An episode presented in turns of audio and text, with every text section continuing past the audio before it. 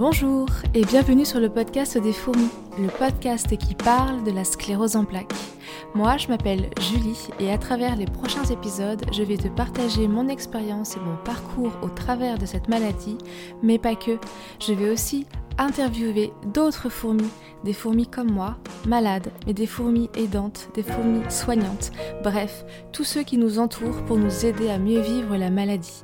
Alors, si toi aussi, tu as envie de rejoindre notre colonie, je t'invite à t'abonner à ce podcast, à lui mettre 5 étoiles et à lui laisser un commentaire. Allez, c'est parti pour l'épisode du jour. Bonjour et bienvenue dans ce nouvel épisode du podcast des fourmis aujourd'hui je reçois Cédric, un invité tout particulier puisque si tu écoutes le podcast depuis ses débuts, tu entends une petite musique en introduction et une petite musique en outro, c'est comme ça qu'on dit dans les podcasts.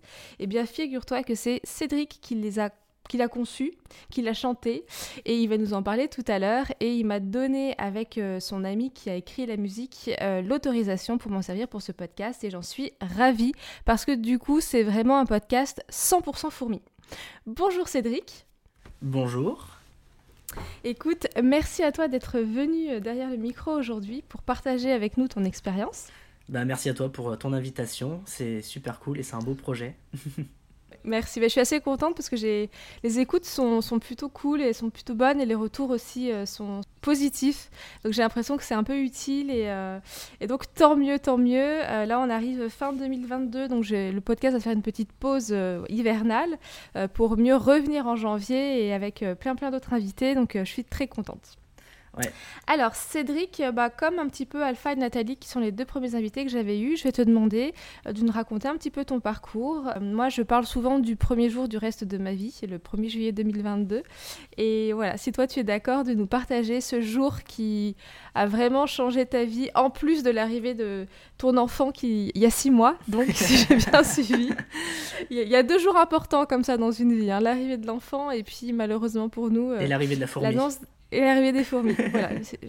Je te laisse me raconter ton parcours euh, par rapport à ce jour en particulier. Ouais, alors euh, moi ça s'est passé en plusieurs étapes. Donc moi j'avais 15 ans. J'ai été euh, le deuxième plus jeune cas de France. Moi ça a commencé au début, j'avais un petit peu de fourmillement dans les jambes et tout ça. Je faisais pas trop attention, je l'écoutais pas forcément plus que ça mon corps. Et donc j'ai laissé passer, c'est parti, je me suis dit bon bah c'est cool. Puis à un moment donné, ça m'a pris dans le bras gauche où là, euh, je n'avais plus de sensation quand je touchais mon bras gauche. Ma main, je n'arrivais pas vraiment à la contrôler, j'arrivais pas à avoir de mouvement, euh, pas une bonne coordination. Et là, je me suis dit, oui, il y a quand même peut-être quelque chose. À l'époque, je sais, je m'étais lancé un petit peu dans la musculation et tout ça. Je faisais des tractions sur la poutre de, de, chez mes parents. Et je me suis dit, bah, peut-être que je me suis fait un mauvais truc, un mauvais mouvement ou quoi. Et là, on, du coup, avec mes parents, on décide d'aller voir un premier neurologue qui donc euh, commence à me faire des tests et tout ça. Et, Excuse-moi, donc là, tu avais 15 ans? Là, j'avais 15 ans, c'est ça, ouais. Et, ces symptômes, avant d'aller voir le neurologue, tu as eu combien de, temps de délai avant de te dire c'est vraiment pas normal, euh, faut que j'y aille? Ouais, je dirais un bon mois, à peu près. Ouais. Je dirais un bon mois où je me suis dit, ouais, je vois que ça passe pas, donc euh, je vais. Faut peut-être consulter, ce serait peut-être mieux quand même, parce que c'est pas mhm. normal. Et donc euh, le, neurologue euh, commence à me, faire, à me faire des tests, tout ça. Moi à 15 ans, je sais que j'étais assez sensible et tout ça. Il me fait des tests en posant des sortes d'électrodes, euh, je sais pas si tu as eu ça, qui fait sauter les doigts et tout ça, et il pose sur les nerfs. Enfin, un truc un peu particulier. Et moi je vois ça, je vois mes, mes doigts qui sautent dans tous les sens avec son truc, je suis en mode ah, je suis pas bien, j'aime pas ça. Euh, et, le mec, après, euh, dans toute sa finesse, il me dit euh, très gentiment Bon, bah écoute, le prochain truc, en fait, on va tester de mettre des aiguilles dans les muscles pour voir les réactions. Et moi, clairement, bah, je commence à faire un début de malaise en mode non, c'est pas possible. Ouais, Et, et, en fait, là, le neurologue, il commence clairement à s'énerver. Le neurologue commence à s'énerver et à me dire oui, de tout. Après toi? Ouais, c'est ça, ouais. Et après moi, j'étais avec mon père à ce moment-là. Et il commence à s'énerver, il me fait oui, euh, de toute façon moi je suis pas pédiatre et tout, j'en ai marre qu'on me refile des gamins euh, qui supportent rien, machin, enfin il commence à nous embrouiller, enfin du, du n'importe quoi.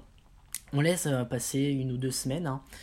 et le mec, ah oui, ce mec là en fait il nous dit en gros, oh, de toute façon ça doit être un muscle qui est, un nerf qui est bloqué dans le bras, donc faudra ouvrir le bras et débloquer ça quoi. Donc là, avec mon père, on se regarde, on dit oh, on, va, on va quand même rechercher un autre neurologue parce que lui, il était un peu, un peu particulier. Et là, ma mère, derrière chez elle, elle avait un autre neurologue. Donc on décide d'y aller également. Là, on rentre, je me souviens, c'était dans une, une, très très grande maison, une vieille vieille bâtisse qui fait presque un peu, un peu peur ou quoi. Donc on rentre dedans, le parquet qui grince et tout. On sonne, là, un monsieur habillé tout en noir. Moi, je me souviens, ma première action, c'était Oh, mais à m'emmener chez un croque-mort, c'est trop bizarre et tout. Et le mec, hop, il, il, nous, il nous fait attendre dans, dans la salle. Hein. Et là, le vieux papier peint au mur et tout ça, je dis Oh là là, mais où est-ce que tu m'as emmené euh, Ouais, bon. Et là, on rentre du coup euh, chez ce monsieur-là. Et là, c'est un monsieur qui est que à l'ancienne. Il n'avait aucun appareil de maintenant et tout ça. Donc il commence à me faire une batterie d'examen, à faire des tests d'équilibre et tout ça, à me mettre sur une jambe, à toucher euh, mon nez avec le bout de mon doigt. Je pense que beaucoup de fourmis euh, voilà, vont se reconnaître là-dedans. Et, euh, et là, je vois, oui, que j'ai clairement aucun équilibre, que j'arrive pas du tout à toucher mon nez avec le bout de mon doigt, que c'est particulier. Il commence à faire vibrer, je crois que c'était un diapason sur tout mon corps pour voir si j'avais des sensations ou quoi. Il y avait des certains endroits où j'en avais pas. Et euh, moi, ma mère, à l'époque, elle travaillait dans, elle faisait du soin à domicile et tout ça. Et en fait, moi, ma mère, euh, sa première réaction, elle se dit Mon Dieu, mais enfin, il a un truc grave et tout, ça se trouve, il a une tumeur, enfin, ça peut être grave. Enfin, je vois ma mère qui commence un peu à blanchir, à pas être bien. Mm, mm. Et moi, j'étais en mode Ouais, c'est vrai que c'est particulier, mais sur le coup, ça va, j'étais assez bien encore. Et euh, donc là, le monsieur, il dit Ok, bah écoute, tu vas passer un IRM.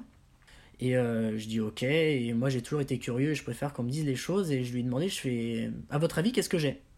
Et en fait, là, le mec, directement, il me dit, il fait, je pense que tu as une sclérose en plaques.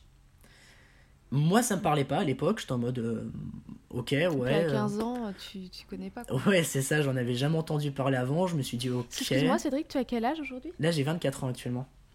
Ah oui, d'accord, donc. Euh, et, euh, et ma mère, moi, du coup, vu qu'elle faisait des soins à domicile, elle avait des cas de sclérose en plaques de personnes âgées, voilà, dans, dans, dans, les, cas, les pires cas, on va dire. Euh, et, en fait, bah, moi, ma mère, elle, continue de blanchir à fond, elle est pas bien, ni rien. On sort, on rentre à la maison, bah, je lui demande, je fais, mais qu'est-ce que ça peut être? Et en fait, elle commence à m'expliquer un petit peu, à me parler un peu de ses patients.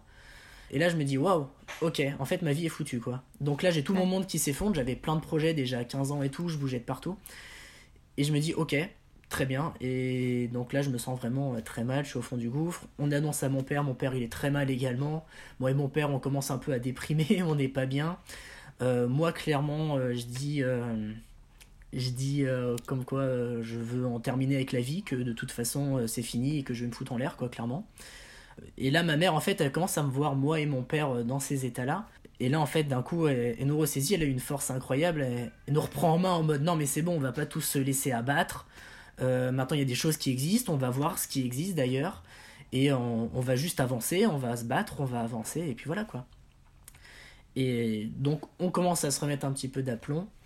Là, je fais l'IRM donc qui confirme que j'ai bien une sclérose en plaques.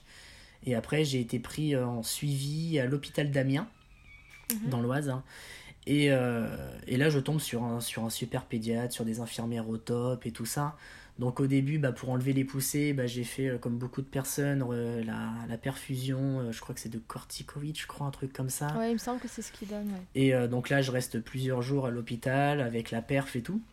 Donc c'est une drôle d'expérience. Et mm. le dernier jour d'ailleurs de la perfusion, j'avais l'impression d'avoir les, les, veines en feu et tout ça, j'avais super mal. Donc j'ai fait bah, la ponction lombaire, les grosses prises de sang pour voir s'il y avait d'autres choses et tout la ponction lombaire qui est une bonne expérience, euh, surtout après. C'est ah toi aussi ouais. le après? Ah oui. Ouais. Hmm. Après on peut pas marcher, on a la tête euh, qui tourne, on a l'impression ah qu'on va vomir à chaque fois qu'on se lève. c'est ça ouais, c'est bien particulier ouais. Hmm. Et euh, donc voilà, mais en tout cas même à l'hôpital c'est pareil, j'étais très très bien accompagné, les infirmières étaient vraiment incroyables, elles m'ont beaucoup rassuré. Moi, je me souviens, bah, du coup, ils m'endormaient avec, avec le gaz, là. Moi, j'adorais le gaz. J'étais en mode, ouais, je veux du gaz et tout. C'est trop bien. donc, euh, donc voilà, mais j'ai été super bien, super bien suivi. J'avais mon meilleur ami à l'époque qui passait me voir, euh, mes parents ils venaient quand même assez régulièrement, donc, euh, donc en soi ça allait, à part bah voilà, après les inconvénients bah voilà, de la perfusion, de tout ça. Mm. Et après voilà, donc j'ai commencé, on m'a proposé directement le Tech Fidera, qui à l'époque n'était pas vraiment vraiment sur le marché, vu que j'étais mineur c'était avec un protocole, donc un gros gros gros suivi tous les mois. Et euh, moi, j'ai directement bien, j'ai la chance d'avoir directement bien accepté euh, le médicament. Tout s'est directement bien celui que tu as aujourd'hui? Aujourd'hui, j'ai arrêté le traitement. Aujourd'hui, j'ai tout. T'as plus de traitement Ouais, aujourd'hui, j'ai décidé de tout arrêter. Ça fait un peu plus d'un an maintenant que j'ai arrêté euh, tout type de traitement. On va en parler après, du coup, de cette décision. Alors, c'est intéressant. Ça. Ouais, on en parlera après. Donc voilà, donc mon corps a directement bien accepté. La seule réaction, on va dire, et ça, le, le pédiatre me l'avait pas dit, ça faisait un drôle d'effet. Je me souviens, j'étais sous la douche, et en fait, d'un coup, je commence à avoir chaud. Et là, une très très grosse bouffée de chaleur. Et je sors de la douche, je me mets devant le miroir, et là, je vois que j'ai des plaques rouges absolument sur tout le corps. Ah ouais. Et là, je commence à me dire, là, mais qu'est-ce qui se passe? Qu'est-ce que c'est que ce délire? J'ai pas pris une douche aussi chaude pour être rouge comme ça. C'est pas normal. Et ma mère m'a rentré du boulot à ce moment-là, donc euh, je vais la voir en mode, maman, j'ai un problème. Là, elle me voit pareil avec, euh, avec toutes ces plaques rouges et tout. Ma mère a fait les gros yeux en mode, là En effet, il y a quelque chose. On appelle le pédiatre et directement, bah là, il nous rassure. Il dit non, mais ça, c'est un des effets euh, du, du traitement, donc c'est tout à fait normal et tout. Donc ça, c'est le seul effet que j'ai gardé euh, du traitement tout le long.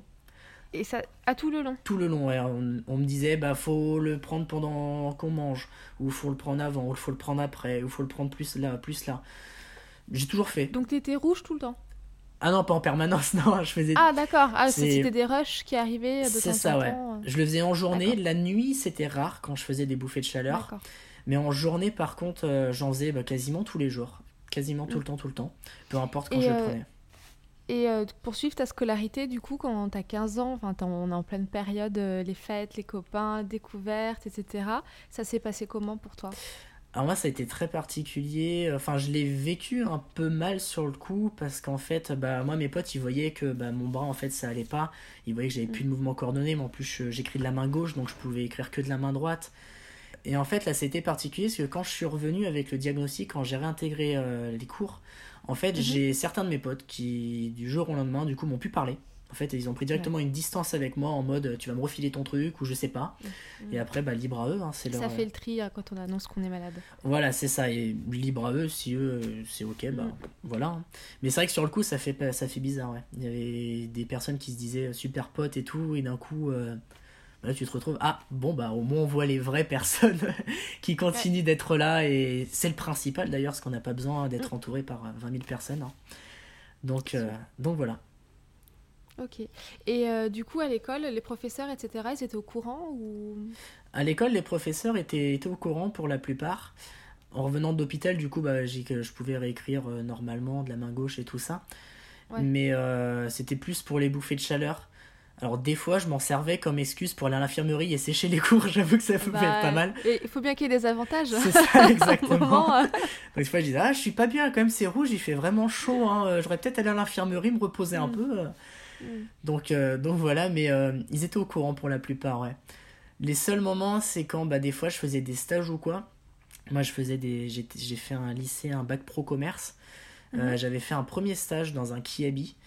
Et euh, la deuxième fois en fait que j'ai fait le stage, du coup, bah, j'avais euh, la sclérose en plaques. Et en fait, là, je les avais pas, je les avais pas informés parce qu'avant, j'assumais pas. Je préférais pas. En... C'est pas que j'assumais pas, c'est que je préférais pas en parler en fait. Je préférais vraiment être discret. J'ai jamais été du genre à parler trop de moi en plus, donc je voulais pas du tout attirer les projecteurs sur moi. Et donc je disais rien, sauf que bah forcément avec la fatigue et tout, ils ont vu une grande différence entre le premier stage et le deuxième stage. Où le deuxième stage, clairement, ils m'ont dit, fait mais, enfin, en vrai, t'es super lent, euh, t'arrives pas à faire les trucs, enfin, il y a une grande, grande différence. Qu'est-ce qui se passe, quoi Et en fait, bah, je leur ai dit vraiment qu'à la fin et tout ça, quand vraiment je devais le dire en soi. Mhm. Et euh, bah là, elles ont compris, elles se, se sont même excusées en mode Ah, mais on savait pas, mais fallait le dire dès le départ et tout, euh, mais on aurait compris, machin. Ouais, mais on n'a pas envie d'être euh, entre guillemets catégorisé tout de suite quand on arrive quelque part ou C'est ça. enfin, voilà, surtout quand on est jeune euh, enfin 15 ans, c'est comme tu donc tu disais, tu as été parmi les cas les plus jeunes diagnostiqués en France, c'est ça? C'est ça, ouais. Je crois qu'à l'époque, le pédiatre, il m'avait dit que j'étais le deuxième plus jeune cas de Ah. France. Que l'autre, je crois qu'il avait 9 ans à l'époque, 9 ou 10 ans. Il était super, super jeune, ouais. Ah, c'est petit aussi ça. Ouais. Mais toujours pour reprendre ce truc-là, ouais, de pas être. euh, de pas rentrer dans une catégorie ou quoi. C'est vrai qu'à un moment donné. En vrai, ma mère, un jour, elle était rentrée comme ça du boulot et elle m'a dit Elle fait Ouais, j'ai découvert un super truc et tout, ça pourrait te faire vachement plaisir. S'il y a, euh, j'ai trouvé en fait que tu pouvais être vraiment suivi. En gros, il y a une voiture qui pourrait te déposer à l'école tous les jours. euh, Mm. Tu pourrais avoir beaucoup de choses et tout ça qui se sont mis en place, des aides et tout. Et elle était super contente de, de m'annoncer ça. Et, euh, et moi, en fait, ma première action, c'était en mode Bah non, enfin, je veux pas ça parce que. euh, Là, imagine, je vais arriver à l'école, présent d'une voiture dans un VSL ou dans une ambulance ou je sais pas quoi. Euh, non, en fait, je veux pas que ça sache et tout. Je veux pas que tout le monde sache que, que j'ai ça, quoi. Oui, et puis moi, j'avais, est-ce que quand euh, j'ai appris que j'étais malade, j'ai aussi mes proches hein, qui ont essayé de me trouver plein de Mhm. solutions pour m'aider. On va t'aider à déménager. Moi, j'habite au troisième étage sans ascenseur, donc euh, Ouais. euh, le jour où j'aurai un problème de, avec mes jambes, ce sera, enfin, je n'aurai pas de problème avec mes jambes, mais si cela devait arriver, ce sera quand même très embêtant. Et donc, Mhm. il y a plein de choses qui se sont mises en place, et en fait, ça vient vraiment du fond du cœur. Ils vont, voilà, ils veulent être là pour nous, mais c'est vrai que quelque part, je trouve que, que c'est aussi cristalliser le fait qu'on est malade quand euh, on, on nous propose ça. Et en fait, enfin, moi, je suis dans cette démarche de me dire, attends, chaque chose, chaque étape les unes après les autres. Là, d'abord, euh, on apprend, enfin, on digère le- la nouvelle. On commence à vivre avec et on verra après euh, comment ça se passe, etc. Il y a déjà, euh, avant on n'était pas malade, maintenant on est malade. Avant la Sécu, on n'allait jamais chez le médecin et maintenant on est en ALD. Enfin moi, ça m'a, ça a été très dur pour moi de passer en ALD. Mm. Euh, donc, donc oui, je, je comprends ce que tu veux dire par rapport. mais ça vient toujours d'un très bon sentiment, bon. C'est ça, les gens, ils sont, ils sont quand même relativement bienveillants. Ils, Ouais, ils veulent bien faire en soi et ils font bien, je pense, de nous proposer tout ça et de nous accompagner parce que ça nous montre aussi qu'on n'est pas vraiment seul non plus ouais. et c'est très très important. Maintenant, oui, en effet, c'est vrai que ça reste particulier. Il y a des personnes pour qui ça convient bien d'avoir des aides et tout ça et c'est top parce qu'il y a quand même des choses qui Mm. sont mises en place. Maintenant, ouais, c'est vrai qu'à 15 ans ou quoi, j'étais en mode non, enfin, je veux pas aller Bah tous ouais. les matins à l'école avec un VSL. Enfin, tout le lycée va être au courant, surtout qu'à cette époque-là, on est en train de se construire la confiance, l'estime. hein. Ouais. Et vu que le jugement est énorme parce que bah, les jeunes à cet âge-là sont à fond dans l'ego, sont à fond dans le jugement et tout, clairement euh, j'étais en mode non, hein, je veux pas ça, moi je continue de prendre le bus même si c'est galère ou quoi des fois, mais au moins euh, je suis tranquille quoi. Ouais, non, mais ça, c'est sûr. euh, Je pense que. Bon, je sais pas si. J'aime pas trop dire si t'as bien fait ou t'as pas bien fait de faire ça, mais comme c'était ce que toi t'avais envie de faire, ça me semble euh, être quelque chose de plutôt bon. euh. Et puis même pour toi, ça, comme tu dis, pour ta confiance en toi, te dire oui, je suis malade, mais je suis encore capable de prendre le bus, quoi. Enfin, C'est des ça. petites choses euh, toutes simples de- du quotidien quand on apprend qu'on est malade, se dire ah mais je suis encore capable d'écrire, je suis encore capable de faire mes courses, de porter, etc. Et on n'a pas, voilà, on n'est pas assisté, quoi. C'est Il y a- ça. Je crois qu'il y, a un- il y a un rapport avec l'assistanat un peu derrière. Totalement, ouais, entièrement. Et alors, du coup, donc tu as 24 ans, donc il y a deux choses qu'on va aborder là. Il y en a une que j'ai découvert euh, il y a pas très, en même temps que les auditeurs, euh, il y a quelques minutes. Tu as arrêté ton traitement. Alors, bah, pourquoi et quand, et comment, comment ça s'est passé et comment est-ce que tu te sens depuis? Alors moi, quand j'ai commencé le traitement, en fait, euh, directement, et j'ai informé tous mes proches, j'ai dit de toute façon, le traitement, je le prendrai pas toute ma vie, parce que je refuse catégoriquement, en fait, de d'être dépendant d'un traitement toute ma vie. Euh, surtout que c'est, ça peut être un peu complexe, faut trouver les pharmacies, faut qu'ils les commandent et tout ça. Euh, donc clairement, moi j'avais annoncé euh, la couleur à tout le monde, et après qu'on me croit, qu'on me croit pas, bah, c'est leur problème, j'ai envie de dire. J'ai rencontré ma compagne il y a un an, enfin en juillet dernier. Et en fait, euh, ça faisait déjà un petit moment que j'y pensais, je me disais, je commence à en avoir marre de prendre le traitement, je commence à, voilà. C'est quelque chose que tu prends tous les jours, le traitement que tu avais Deux fois par jour. Deux- ah ouais. Ouais, un le ma- Un- en comprimé? C'est ça, ouais, exactement. Un le matin, un le soir. Et en fait, clairement, ouais, je dis à ma, à ma compagne, euh, voilà, moi, euh, enfin, je lui parle un petit peu de mon parcours, tout ça. Je suis pas mal dans, dans tout ce qui est développement personnel, dans la spiritualité et tout ça. Et en fait, c'est là où, voilà, à travers toutes ces recherches-là, à travers sa rencontre, elle a un super livre, bah, celui que je t'ai partagé. Euh, Oui. Je crois que c'est le dictionnaire des mots et maladies. Je crois que c'est un truc Oui. comme ça à peu près. Et en fait, là, je lis ce qu'ils disent sur la sclérose en plaques, en fait. En gros, ils partent du principe que euh, la plupart des maladies, la plupart des, des maux qu'on peut avoir, en fait, sont liés à, à, à quelque chose qui s'est passé, euh, sont liés à, voilà, à notre état mental et tout ça. Et en fait, en lisant sur la sclérose en plaques, je me reconnais à fond. Euh, le fait d'être sclérosé, oui, clairement, à cette époque-là, je me plaisais pas en bac pro euh, commerce, je me sentais totalement enfermé. Euh, Il y avait beaucoup de choses, je m'enfermais beaucoup dans ma tête, j'avais très peu de confiance en moi. Il y avait beaucoup de choses que j'arrivais pas à faire. L'école en général, j'ai jamais aimé l'école et je me suis toujours senti mal à l'aise avec le système éducatif. Et là, en fait, je lis du coup sur la sclérose en plaques et je me dis, ah oui, clairement, en fait, oui, ça vient totalement de là et je me suis totalement déclenché, en fait, la sclérose en plaques. Ah, ah, euh, donc ah, ça c'est assez intéressant. Donc toi, pour toi, cette maladie, c'est toi qui en es responsable? Pour ma part, après je dis pas pour tout le monde parce que chaque cas est unique. Hein. Ouais ouais non non mais alors c'est en fait euh, donc je fais une aparté hein, euh, il y a parce que c'est super important il y a la partie médicale de la maladie il y a des facteurs qui font qu'on que la maladie elle est là et il y a des facteurs déclenchants qui peuvent être des facteurs euh, on va dire environnementaux mm. médicaux et il y a une théorie, enfin une partie qui dirait que c'est des, des, facteurs émotionnels qui peuvent aussi euh, venir euh, engendrer ça. Je crois que c'est, euh, comment il s'appelle, j'ai oublié son... De, ah Dominique Farrugia, qui expliquait que c'est le décès brutal d'un de ses amis, qui, ben, l'un de ses compagnons d'aventure des nuls, qui est décédé très tôt et très rapidement. Et c'est ce mm. choc émotionnel qui, pour lui, est responsable du déclenchement de la maladie. Donc, pour continuer l'épisode, parce que je, je, fais vraiment attention, là tu parler de spiritualité, développement personnel, etc. Donc, il y a des personnes qui sont pas du tout dans ce milieu-là. Pour eux, c'est pas possible. Mm. On n'est pas responsable de ça. Euh, les âmes, les, les vies antérieures n'existent pas, etc. Moi, aujourd'hui, je suis entre les deux parce que je découvre énormément de choses. Euh, à titre personnel, pour moi, je ne veux pas porter cette part de responsabilité sur le, déclenchement mm-hmm. de la maladie pour le moment. Voilà.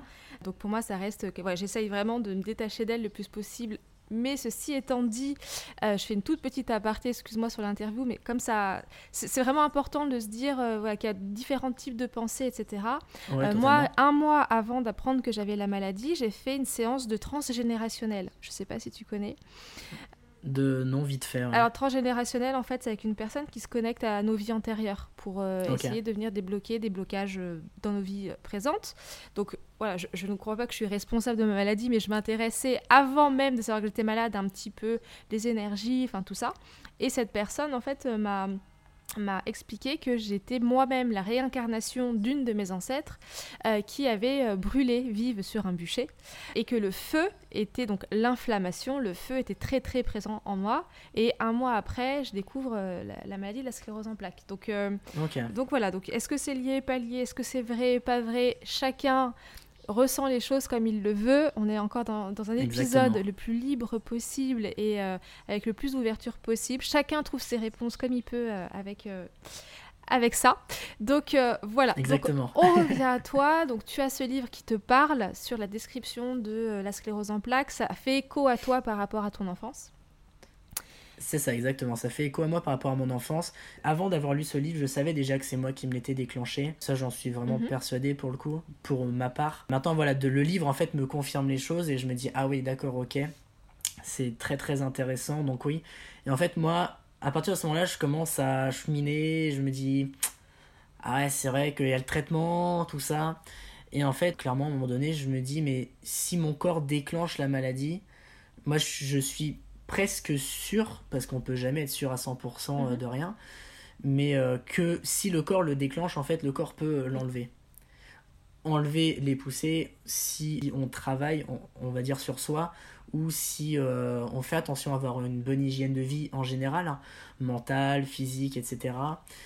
Et donc voilà, donc je me dis clairement là, ouais, je pense que je vais vraiment stopper, en fait, je pense que je vais vraiment arrêter ça pour faire confiance et me lancer encore mhm. plus là-dedans. Et là, bah, maintenant, du coup, bah, depuis juillet, du coup, j'ai totalement arrêté le traitement.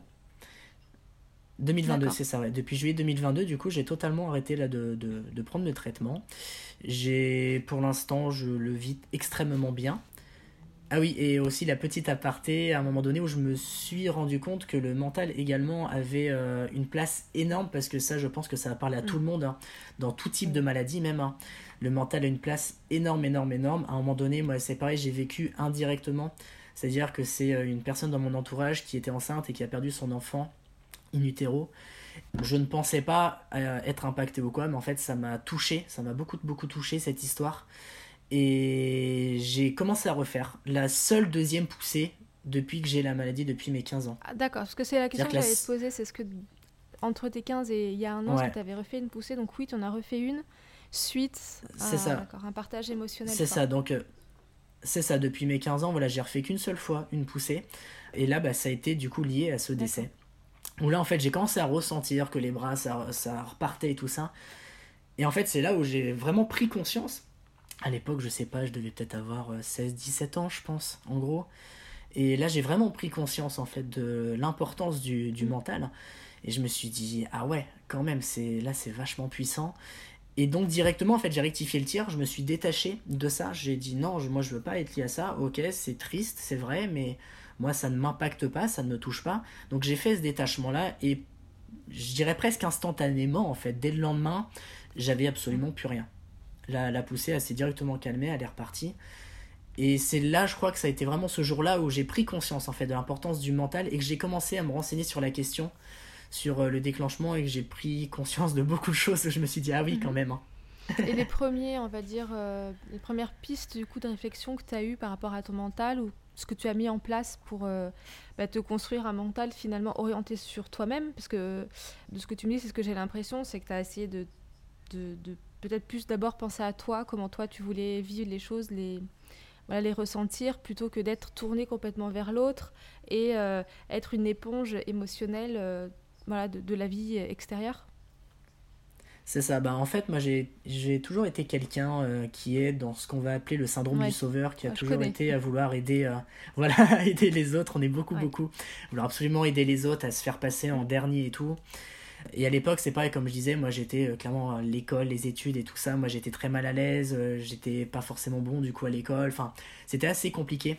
Enfin, en tout cas, pour moi, à vivre, c'était assez compliqué.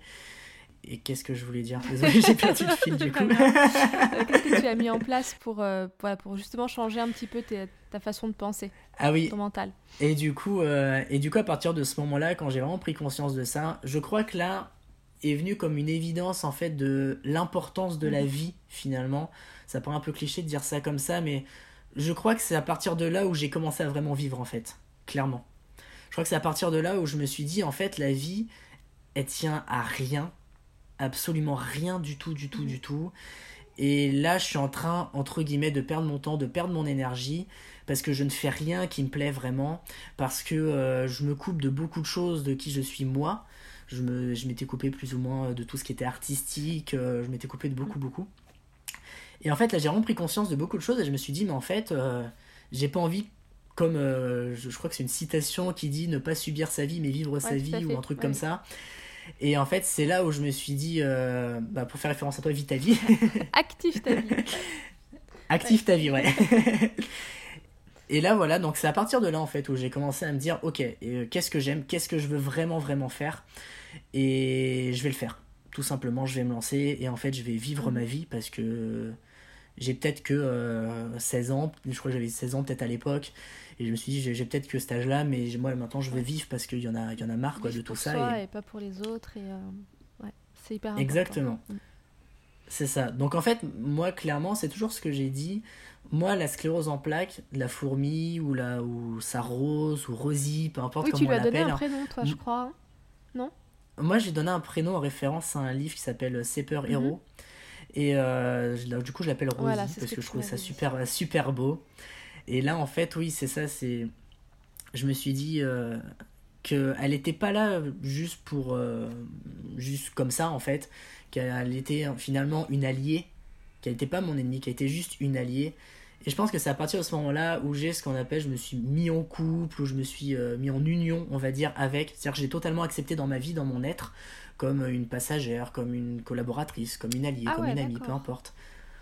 Et, euh, et, en fait, où je me suis dit, mais en fait, euh, t'es vraiment là pour moi, en fait, pour me faire prendre conscience de beaucoup de choses, pour me donner une force, pour me donner une presque. On n'a pas besoin de. Enfin, une raison d'être, même si j'aime pas trop ce terme. Hein. Un moteur. Euh, voilà, c'est ça, un moteur en fait. Elle a vraiment été le moteur, on va dire, de la vie que j'ai actuellement. Et ça, je peux que la remercier aujourd'hui et très sincèrement je suis extrêmement heureux moi en fait d'avoir cette maladie de l'avoir attrapée dans ma vie parce que je sais pas ce que serait ma vie actuellement je sais pas si j'aurais les prises de conscience que j'ai eues sans elle. Bah, et et aujourd'hui si je si je si je kiffe vraiment ma vie à fond ça a vraiment été grâce à elle hein, parce qu'elle a vraiment été ce déclencheur en fait D'accord, c'est un beau témoignage. C'est parce que du coup, j'échange avec pas mal de personnes euh, sur le compte Instagram euh, en off, et c'est pas tout le monde qui a cette vision, on va dire, euh, mm. bah, de gratitude un petit peu sur ok, très bien, ça m'arrive, je le transforme en quelque chose de positif, et plutôt que bah, moi, comme je disais tout à l'heure, je la mets encore de côté, et toi, justement, tu l'accueilles pour vraiment un moteur fort dans ta vie. Donc Waouh, bravo. En plus, tu étais jeune. Tu as fait cette démarche, tu avais 16-17 ans, si je, si je suis bien ton, ton parcours, ta ligne de vie. Euh, donc, waouh, bravo, belle leçon. Je pense que les personnes qui vont entendre cet épisode euh, vont être euh, Ah ouais, quand même. bah, J'espère, oui. Et, et c'est vrai que j'essaye, bah, on en reparlera tout à l'heure, mais à travers ma musique, à travers mes travaux.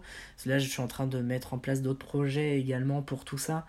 En fait, voilà, je veux vraiment maintenant, j'arrive au début, j'étais comme toi, en fait, tout au début, c'est pareil, genre, je, je, voulais pas en entendre parler, j'étais en mode, moi, je suis pas malade. Moi, mes parents, m'avaient pris des fascicules qui me parlaient de la sclérose en plaques, sur ce que ça faisait vraiment dans le corps. Très sincèrement, je les ai lus euh, il y a à peine, il y a quelques mois, ces fascicules-là. Et j'ai découvert, en fait, ce que ça faisait il y a quelques mois, la sclérose en plaques dans le corps. Je me suis dit, ah, c'est ça. Moi, j'ai pas, euh, comment dire, j'ai pas euh, refusé la maladie, hein. je l'ai acceptée. Hmm. j'ai lu énormément de choses pour comprendre ce que j'avais, etc. Juste, il n'y a pas un jour où je pense pas à la maladie, parce que souvent, elle, me, elle se rappelle à moi fréquemment maintenant. Mais c'est, mais juste, voilà, j'ai pas donné de petit nom, j'en suis pas encore à un état de je vais la remercier, même si je dois reconnaître que depuis que j'ai appris que j'étais malade, euh, il y a un énorme changement. Enfin, j'étais déjà moi en train de changer mhm. énormément ces dernières années, mais là j'ai pris un coup de boost euh, puissance, euh, puissance 1000. Et aujourd'hui, je suis en train de vivre des choses, je suis en train de me former à, au breathwork notamment, justement pour mieux gérer les respirations, le stress, l'anxiété, etc., pour pouvoir aussi bah, derrière aider d'autres fourmis à mieux vivre avec la maladie. Et c'est des choses que, sur lesquelles je serais peut-être jamais allé sans ça. Donc forcément, ça amène, euh, ça amène à des jolies choses. Et alors, donc tu as arrêté ton traitement. Alors on va revenir vraiment sur ce sujet-là. Euh, comment, parce que je suppose que tu n'as pas arrêté du jour au lendemain, tu as peut-être parlé avec tes, voilà, les médecins, ou enfin, comment tu as fait? Et est-ce que tu as des appréhensions ou pas sur, euh, mince, je prends plus mon traitement, qu'est-ce qui a, ah, mince Alors, moi, faut savoir, je suis pas quelqu'un qui aime bien faire les étapes par étape. J'ai toujours eu du mal avec ça. Euh, j'ai arrêté du jour au lendemain. Du jour au lendemain, je me suis dit stop. En fait, je vais arrêter. Au début, j'hésitais à un petit peu, genre prendre une, un jour sur deux ou des choses comme ça. Mais en fait, je me suis dit non, j'ai pas envie de ça. Moi, j'ai envie en fait de tout simplement arrêter. Donc euh, voilà. J'en ai parlé à aucun médecin. J'étais sorti du coup bah, évidemment du protocole parce que j'étais majeur et j'étais chez les adultes et tout ça. J'ai annulé mes rendez-vous euh, que j'avais et tout ça. J'ai arrêté. Euh, bah, en fait, il n'y avait pas le même suivi que quand j'étais en mhm. pédiatrie, donc euh, forcément. C'est plus facile entre guillemets de quitter. Voilà, c'est ça, c'est plus facile. C'est un rendez-vous comme un autre, quand on va dire. Donc j'ai juste pas repris de rendez-vous. J'ai arrêté le traitement du jour au lendemain. J'ai juste eu au tout début, parce qu'évidemment, euh, forcément, euh, des fois il y a un peu la peur, des fois qui prend le mm. dessus. Il y a eu un moment donné, j'étais à l'hôtel et j'étais posé devant la télé, j'avais regardé une émission qui parlait je sais plus quoi. Et en fait, je sais pas si c'est l'émission ou quoi, mais j'ai repensé à fond au traitement. Je sais que ça parlait de personnes décédées, mais je crois que c'était les accidents de la route en gros. Donc euh, voilà. Et en fait, là, j'ai repensé au traitement, j'étais en mode, ah, je sais pas et tout. Et en fait, là, j'ai commencé à faire, ça m'arrive très rarement, mais presque une crise d'angoisse, on va dire où je, tremblais un peu, j'étais pas bien, je pleurais, j'étais en mode je sais pas ce que je vais faire et tout. Et là, bah, du coup, ce jour-là, j'ai repris quand même un médicament le soir pour me rassurer. Je ressentais le besoin de le prendre. Et ça a été le tout dernier que j'ai pris. Parce qu'après cette crise-là, je me suis dit, en fait, ça va. Et voilà. Maintenant, euh, j'y repense plus du tout en fait en traitement. La dernière fois, je suis retombé sur mes boîtes de médicaments que j'avais gardées au cas où que j'avais mises de côté. Là, je les ai rendues à la pharmacie. Et, euh, et voilà. Ok. Et euh, t'as pas. Enfin, est-ce que tu vas refaire des IRM de contrôle, tout ça, ou tu laisses les choses. C'est ça. Euh, Le seul truc que je garde, c'est les IRM une fois par an pour checker que tout aille bien. Là, j'ai fait un IRM, du coup, bah, c'est il y a 2-3 mois, je mhm. dirais à peu mhm. près, où ça n'a pas bougé, où tout est resté normal. Hein. Donc, euh, donc ça va. Mais c'est le seul truc que je garde, c'est les IRM pour quand même voir euh, l'évolution ou pas. Euh, c'est ça, ouais. C'est le seul truc que je garde. T'arrives à avoir aucune appréhension sur une future poussée ou? Non, parce que je crois que je sais au fond de moi, avec le travail que je fais et tout ça, sur moi également, que ça ne reviendra pas. Sauf cas exceptionnel, parce qu'on n'est jamais à l'abri de rien et on ne sait pas de quoi la vie est faite. Hein ce qui nous attend. Mais euh, non, j'ai pas, j'ai pas ce genre d'impréhension. Là, franchement, je le vis bien. Et, euh... tes proches quand tu leur as annoncé? Euh, Quand je l'ai dit à ma mère, vu que je l'avais, euh, je, lui avais dit à ma mère, ma mère a toujours su que quand je dis, je mm. fais. Euh, quand je lui ai dit, je m'attendais à ce qu'elle est-ce qu'elle râle un peu en mode ah non. Et en fait, elle m'a regardé, elle m'a dit ok, bah écoute, si toi tu le sens bien, si tu sens que c'est ça y est, c'est le moment, bah écoute, tant mieux. Mon père, je lui ai annoncé, c'était un peu plus particulier, j'avais un petit peu de stress avant de lui dire quand même. Hein. S'il m'écoute, il va bien rigoler, mais euh, il a fait quand même les gros yeux euh, euh, en mode Mais enfin, t'es sûr de ce que tu fais? Et c'est normal parce que je comprends totalement que ça puisse faire peur en fait d'arrêter d'arrêter ça. Mais voilà, il comprend, il me dit Bah écoute, voilà je lui ai bien dit de toute façon que je gardais les IRM au cas où. Et puis, je ne suis pas fermé de toute façon à reprendre oui, voilà, un traitement s'il la question faut. Que poser. Ensuite, si à un moment donné il y a besoin, tu, tu, voilà, tu referas le ça. protocole euh, médical. Exactement. Je ne ferme absolument rien, tout est possible. Et si vraiment je vois que ça repart à un moment donné vraiment, bah oui, là je me referai suivre, je reprendrai un traitement, je rentrerai euh, voilà, dans, dans, le suivi et tout ça. Et alors du coup, parce que toi tu me disais, tu prenais un traitement qui était quand même un peu euh, contraignant, c'est deux comprimés par jour? Est-ce que si tu avais eu un traitement euh, où c'est juste une fois tous les six mois, ça aurait changé quelque chose ou pas du tout? Je crois pas. Je pense pas que ça aurait changé quelque chose. J'ai... Moi personnellement, je suis quelqu'un qui a jamais été un grand grand fan du milieu médical, de tout ce qui est traitement et tout ça. Donc je pense que même si ça avait été tous les six mois, euh, mon avis, euh, j'aurais quand même arrêté. D'accord j'aurais quand même arrêté parce que ça reste du médical. Et en fait, je préfère me détacher de tout ce qui est corps médical traditionnel, personnellement. Mais voilà. Et alors, on va arriver du coup à la partie musicale. Donc, euh, tu as créé une chanson. Je vais te laisser en parler, je ne dis rien. Je mettrai le lien de toute façon euh, de YouTube euh, sur l'épisode si les personnes qui écoutent le podcast veulent aller écouter ta chanson. Donc, moi, j'ai eu le sentiment, quand on a échangé un petit peu, que la musique, c'est aussi ce qui t'a beaucoup aidé. Euh, à traverser mm. certaines étapes. Et euh, je te laisse en parler. En fait, moi, la musique, c'est pareil, ça a toujours été euh, quelque chose qui, en moi, on va dire. Moi, j'ai fait, je fais de la guitare depuis que je suis en primaire. Bon, je m'y suis jamais tenu parce que j'aime pas les cours non plus de guitare. Donc, donc je prends, j'arrête. je suis plus du genre, on va dire, à tester plein d'instruments. J'ai plein d'instruments chez moi, j'en fais quand ça me prend, et voilà. Après, euh, suivre des cours, j'avoue que je suis pas fan. Là, je suis plus en train de m'orienter d'ailleurs sur les instruments intuitifs. Mm. Mais bon, ça, c'est. j'allais dire, t'es quelqu'un plutôt intuitif, en effet. C'est ça. Et, euh, et en fait, bah, du coup, oui, j'ai une grande période où j'écrivais beaucoup, beaucoup, beaucoup, beaucoup de choses. Alors avant, j'étais plus, on va dire, enragé de la mm. vie. J'avais plus, moi, je passé par une grosse période où j'étais énervé contre tout, contre absolument tout, voilà. Et, euh, et, en fait, à un moment donné, j'ai écrit un premier texte, du coup, euh, qui parlait de la sclérose en plaques. Voilà, je l'avais posé, parce qu'au début, j'avais un, ami qui s'appelle Loïc, euh, qui lui m'a fait faire, m'a lancé un peu dans le rap, on va dire. Donc, j'ai fait j'ai une période où je faisais du rap et tout ça. Et voilà, cette musique-là, elle est jamais sortie, alors qu'il avait composé un truc sympa, mais elle est jamais sortie parce que maintenant, j'avoue que je suis pas du tout fan. J'ai écrit un deuxième texte dessus, parce que j'en ai écrit évidemment plusieurs. Et après, j'avais ce projet-là de sortir à un moment donné un EP ou un album. Et, euh, et donc, j'ai démarché un musicien que j'avais rencontré. Il avait fait la première partie d'une artiste que j'appréciais beaucoup à l'époque. Et en fait, bah, du coup, ce musicien qui s'appelle Benjamin Comte, en fait. Donc, euh, je l'ai contacté. Je lui ai dit, bah écoute, machin. Moi, je pensais à la base qu'il faisait que de la guitare. Donc, je me suis dit, bah écoute, si toi t'es motivé pour me faire un petit truc à la guitare, moi je pose mon texte qui parle de la sclérose en plaques et, et d'autres textes d'ailleurs. Et voilà, comme ça, ça fait un petit projet sympathique. Et sauf qu'en fait, lui, il est vraiment compositeur, ce que je ne savais pas.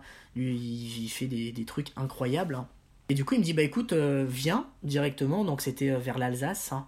Il me dit, bah écoute, euh, viens, viens chez moi, tu viens, et en échange, bah à la rigueur, toi, tu me fais deux clips, parce que j'étais dans la vidéo avant tu me fais deux clips pour mes chansons et nous bah moi je te propose directement de te faire un vrai EP on compose on écrit les textes on le met en format chanson pour que ça puisse potentiellement être diffusé tout ça.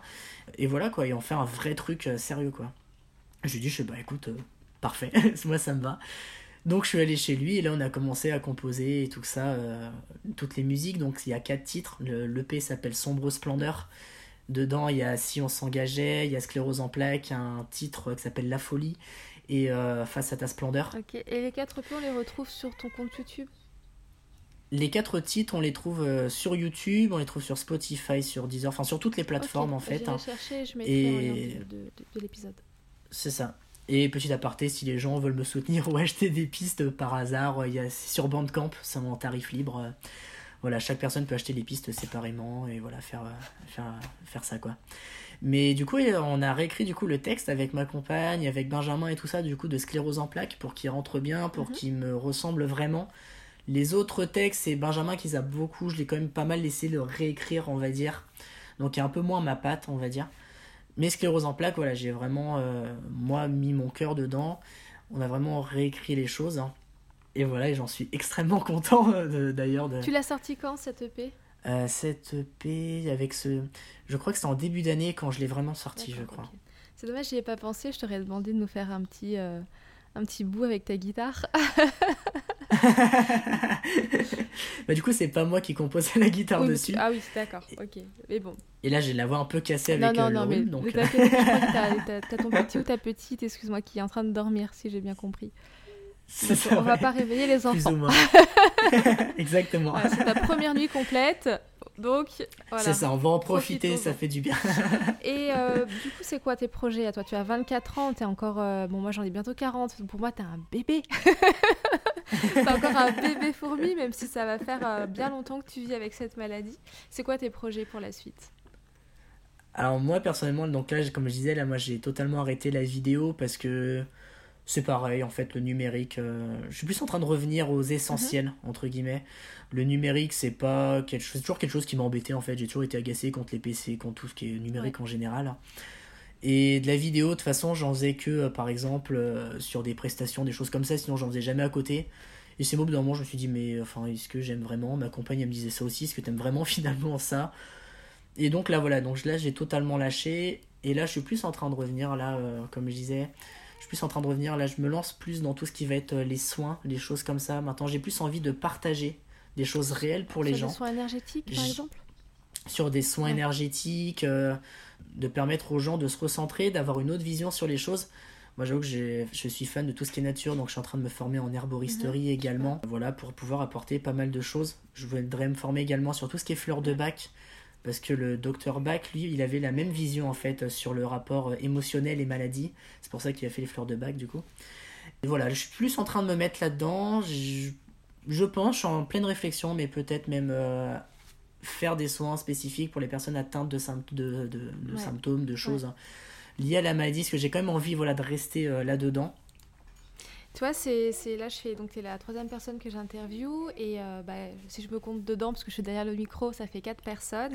donc, il y avait euh, Nathalie qui, euh, bah, elle, a quitté son emploi. Enfin, la, sécurité sociale l'a mis dans une certaine catégorie qui fait qu'elle ne peut plus travailler, donc elle est en train euh, aussi de se reconnecter à elle et euh, de partir aussi dans les soins énergétiques et euh, voilà, avec les animaux, etc. Enfin, c'est vraiment des choses que j'ai mhm. trouvé splendides de pouvoir échanger avec elle.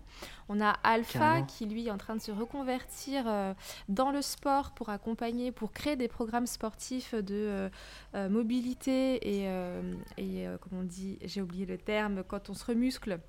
Euh, pour euh, voilà, avoir des muscles forts pour, euh, pour pouvoir mm. affronter la maladie. Donc il accompagne déjà des personnes qui sont atteintes de la maladie de la sclérose en plaques. Il y a toi avec maintenant les soins mm. énergétiques. J'ai vu aussi passer sur ton, sur ton Instagram des cartes de tarologie, etc. Où je me trompe Oh, oui, c'est ça, je fais également des tirages et tout ça. Et puis moi qui était déjà dans le développement personnel et où je pars aussi donc avec euh, technique respiratoire et euh, avec un peu de reiki. Ouais, dans la formation que je fais, il y a aussi mm. du tirage de cartes, il y a pas mal de choses comme ça qui sont liées à la pleine conscience et à la méditation. Et j'ai le mm. sentiment, euh, parce que du coup, j'échange beaucoup avec vous, que justement se reconnecter à soi avec méditation, pleine conscience, même le yoga, il y a beaucoup de malades qui font du yoga, j'ai mm. Moi, j'ai commencé, je suis un peu ridicule pour le moment, mais enfin bon. à chaque fois, comme toi, tu fais la position de la vache. Ah oui, je, ressemble bien à une vache, mais je suis pas sûre que ce soit. et, et, voilà, j'ai l'impression qu'il y a vraiment quelque chose comme ça qui est en train de se mettre en place pour la plupart d'entre nous. Et, euh, et, je trouve ça, mm. pour le coup, hyper intéressant parce que on a tous cette volonté de se dire ok, on est malade, mais on l'accepte globalement pour les personnes que j'ai mm. pu interviewer pour le moment et on, et on va en faire quelque chose pour les autres et je trouve que c'est. Euh, c'est ça, exactement. Euh, moi, je trouve que c'est vraiment. Euh, je suis très, très reconnaissante du coup de, de, bah, de, vous rencontrer, de pouvoir vous interviewer, parce que j'ai ce sentiment qu'il y a vraiment une connexion entre les personnes qui est en train de se créer. Et, et je trouve que c'est beau. Mm. Et que c'est pas juste business, business, et que c'est pas. Il y, y, a vraiment un, mm. une volonté de. de bah, bah, de donner vraiment du plus profond de soi-même, véritablement. Quoi. Mm. Et je trouve que c'est, je trouve ça très, très, très, très beau. Donc, bravo à toi pour cette direction que tu prends. Merci. Bon, du coup, Cédric, je pense que voilà, on a abordé euh, pas, mal de, pas mal de sujets. On est déjà à presque 45 minutes d'interview, donc merci beaucoup, beaucoup. Je vais donc te poser la dernière question, c'est si tu avais quelque chose à partager autour de cette maladie, euh, ce serait quoi? Que ça va être très cliché, mais c'est très beau. C'est que bah, la vie continue mm. et que bah, on n'est jamais seul qu'on est toujours entouré, même si on le voit pas forcément ou qu'on le voit plus ou moins, qu'on n'est jamais jamais seul, que la vie continue et que que finalement bah voilà bah on ouvre les fenêtres, les oiseaux continuent de chanter, les voitures continuent à rouler, les les gens continuent à vivre, la vie continue en fait et et que tout est là, tout est tout est présent et que le beau se trouve toujours partout, même si des fois on a l'impression euh, qu'il a disparu, que la lumière et absolument partout, même si on est dans nos pires obscurités par moments. Et voilà. c'est un très beau message. Merci beaucoup Cédric d'être venu. Bah, merci à toi pour l'invitation. Voilà, et donc euh, comme je te le disais, toi qui m'écoutes, tu retrouveras toutes les informations concernant Cédric dans le descriptif de l'épisode. Et si cet épisode t'a plu, partage-le, mets un commentaire sur Apple Podcast pour nous faire découvrir euh, toutes ces belles personnes, toutes ces belles âmes qui viennent là pour partager leur histoire et, te donner euh, bah, beaucoup d'espoir. Avec grand plaisir et merci à toi pour ce projet, merci à Merci aux personnes qui, qui écoutent, qui, qui participent également. Voilà, c'est la fin de cet épisode et j'espère qu'il t'a plu. Si oui, surtout, n'hésite pas à le partager autour de toi, à lui mettre 5 étoiles et à laisser un commentaire, histoire de faire grandir en bienveillance cette magnifique colonie.